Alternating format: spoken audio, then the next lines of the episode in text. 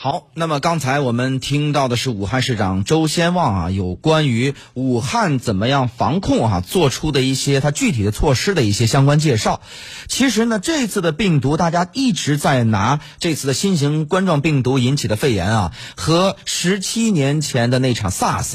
那来做这个对比。那么究竟这两种病毒之间有哪些的相似之处，又有哪些根本的不同之处呢？有关这方面内容，我们继续来听一下，在广州现场。早前接受媒体专访的国家卫健委高级别专家组组长钟南山院士的相关介绍。那么大范围的肠冠往往是会有一些所谓的超级传传播者，啊，就是像像 SARS 里头有一些呃所谓的超级毒王吧，啊，就是到了香港啊，到了北京啊，这样的话造成全国和整个香港的感染这样的情况。所以现在的做法就是，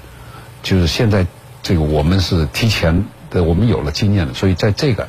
爆发这个早期啊，就采取这个很坚决的措施。这个措施关键是什么？是隔离啊，早发现啊，早发现呃病人啊，这个早发现早隔离，隔离是最有效的办法啊。因为现在来说呢，这个呃新型冠状病毒还没有一个针对性的药物。就针对这个新型冠状病毒能够呃治疗的没有，还没有，所以现在这个在正在做一些研究啊，能够找到一些有效的西药和中药，是这样这么一个情况。所以对他的研判看起来呢，就是原来呢是一直是应该是一个第一波是动物传染的，啊，第二波呢现在看起来，特别是最近这几天，应该是有人传人啊。这个有这么一个现象，那么我们呢就很怕出现第三波。我们现在是在早期的话，我们不能够跟 SARS 在极期，就是在它的最高峰期来进行比较啊。那么一定要这么比较呢？现在这个新型冠状病毒的呃这个呃这个传播的啊这个力量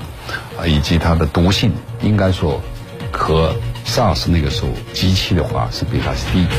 啊，所以正因为这样的情况，而且呢，很关键的一个呢，现在还是在主要还是在局部，这给了我们一个很好的机会，就是什么呢？就是说，如何在局部能够更好的严控或者隔离患者，早期发现，这样的话，对于预防它发展到全国以及啊国外，这个呢是很关键的。